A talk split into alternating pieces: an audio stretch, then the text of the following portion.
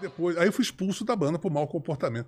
Como Imagina assim? só Da- que da eu sua assim, banda? eu fui expulso da banda dos Ronaldos, cara, que eu tava muito chato, bicho. Eu tava desagradável, eu, eu era insuportável. Eu e Cazuza, a gente era insuportável. A gente, em 1986, a gente ficou no livro de turismo do Michelin, Sei. com uma atração turista é do Baixo Leblon.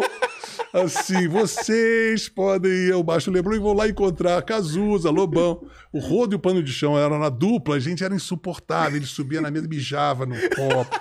Era uma coisa horrorosa. Cheiramos cocaína na. Era uma loucura, era uma loucura, uma loucura. Nós ficávamos lá assim, né? Aí o que aconteceu?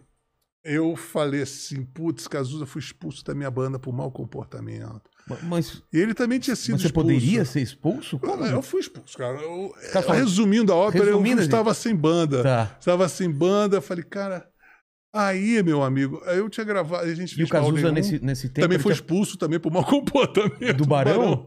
Ca- No mesmo. Caramba! E aí ficamos, ficamos muito amigos. E aí tinha uma. Ficamos assim, o encarne, né? Eu e Cazuza já era uma atração turística do Baixo Leblon.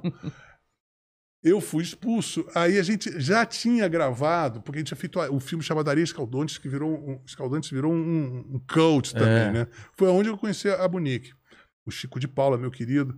E foi um, um um filme totalmente sabotado, não sei o quê. E aí a gente gravou Mal Nenhum. Até foi filmado para Areia Escaldante.